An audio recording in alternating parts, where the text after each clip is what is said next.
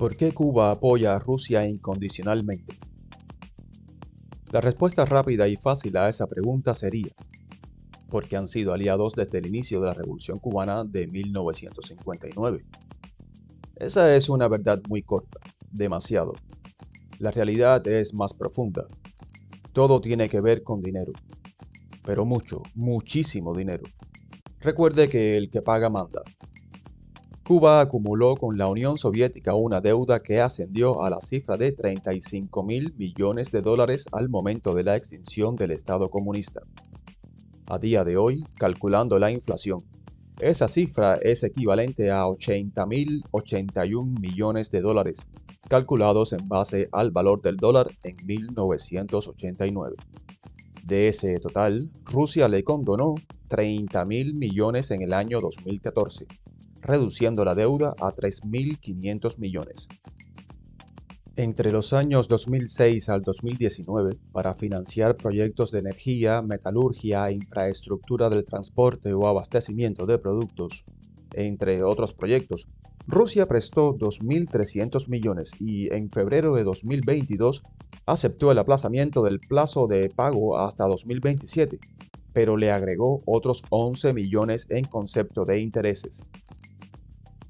En el año 2015, el Club de París perdonó 8.500 millones de los 11.100 millones de la deuda soberana que Cuba dejó de pagar en 1986, más los cargos. Cuba acordó reembolsar el resto en cuotas anuales hasta el 2033. Ese monto adeudado en 1986, los 1.100 millones me refiero, equivalen a 26.452 millones de dólares en 2022. En valores históricos podemos decir que Cuba llegó a acumular en el año 2013 una deuda de 35.193 millones al Club de París y 32.000 millones a Rusia, para un total de 67.193 millones de dólares, que a día de hoy equivalen aproximadamente a 160.128 millones de dólares.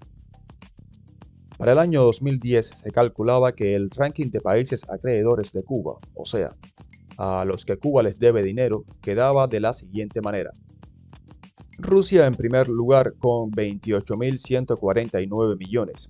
Le sigue Venezuela con 15.647 millones China en tercer puesto con 9.100 millones, Japón en cuarta posición con 3.420 millones, le sigue España con 3.304 millones, Argentina en el sexto lugar con 2.400 millones, Estados Unidos en el séptimo con 1.871 millones, Francia de octavo con 1.306 millones, Rumanía en el noveno con 1.200 millones al igual que Brasil en el décimo lugar e Italia en la oncena posición con 1.008 millones de deuda. Y la lista sigue, pero solo mencionamos aquellos a los que le debían más de 1.000 millones. Sumando únicamente la deuda a estos 11 países, Cuba debía en el 2010 68.605 millones de dólares. Según el sitio web ForesightCuba.com, basado en el monto de 30 mil millones de dólares de deuda que el ministro de Economía y Planificación Alejandro Gil ofreció a la Asamblea Nacional en el segundo periodo de sesiones celebrado en diciembre de 2018, cada habitante de Cuba debe 2.680 dólares, cada kilómetro cuadrado debe 273.343 dólares y cada niño que nació en 2018 debe 258.219 dólares. Números increíbles para un país en donde no hay de nada. Casi podemos decir que el modelo de gobierno de la dictadura se sostiene gracias a los préstamos que le hacen que, por tanto, ese modelo que muestran al mundo y que tanto nos cacarean a los cubanos no es otra cosa que una gran mentira. El cálculo del valor de la inflación para determinar el valor del dólar en el presente se realizó en el sitio web dineroeneltiempo.com.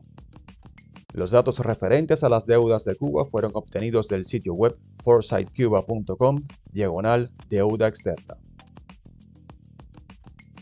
Si te ha gustado el contenido de este episodio, síguenos para que tengas acceso a más contenido similar.